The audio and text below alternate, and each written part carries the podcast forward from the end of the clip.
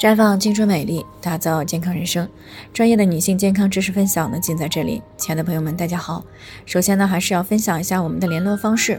大家可以在我们最常用的聊天软件当中呢，搜索 PK 四零零零六零六五六八，关注以后呢，回复自测进行健康自测，可以更有针对性的了解自己的健康状况。接下来呢，开始我们今天的健康话题。毒五月来了，注意不好是有损健康的。今天呢是农历的五月初四，那么已经进入到了传统的五毒月了。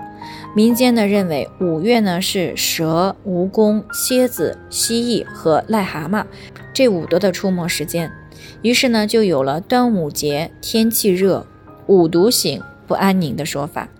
所以呢，端午节驱毒这个习俗呢，它的这个意义呢就是提醒大家要防害防病。这是因为呢，在科学不发达的古代呢，生活环境比较简陋，所以呢，很容易导致毒虫的肆虐、瘴气的流行以及瘟疫的爆发、邪气伤身。再加上医疗条件比较落后，所以呢，在农历五月的时候呢，很容易导致生病、死亡、发生意外等这些情况。那么正是因为这样呢，才引起了古人对农历五月的极度恐惧。所以呢，把这个月呢称之为毒月。其实呢，五月之毒是指高温达到极点所致的。那么五毒月我们该如何养生呢？首先呢，要常静心，多喝水。农历五月呢，是一年当中呢最热的时候，高温呢容易导致人体内的水分的流失，造成津液的亏虚。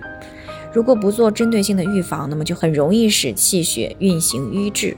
那么这就是为什么夏天脑梗、心梗多发的一个原因，尤其是平常有高血脂、高血压的人呢，更容易在这个时候发病。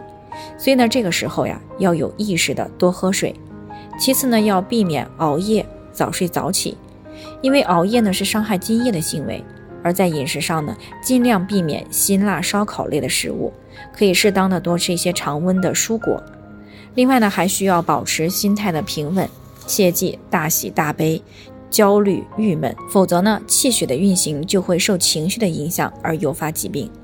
除此之外呢，五毒液要吃温热的食物，少碰凉。这是因为呢，夏天阳气外达，气血呢更多的运行在体表，这就造成了人体内里虚寒。而脾胃呢，作为中焦最重要的两个脏器，受影响是最大的。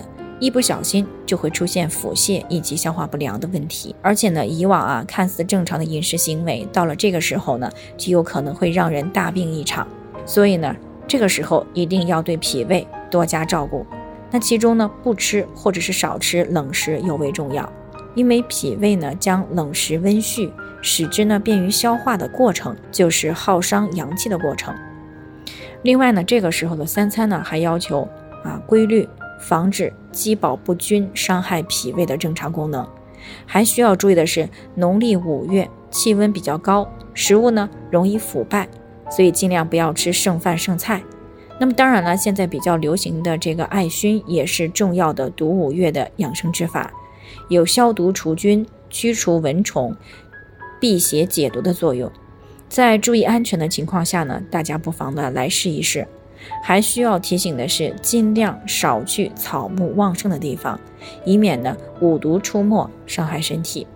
做好了这些呢，这个毒五月呢，其实也就没有那么可怕了。最后呢，还是要祝大家在端午节安安康康的。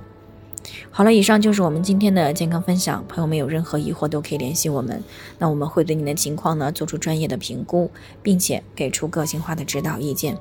最后呢，愿大家都能够健康美丽常相伴。我们明天再见。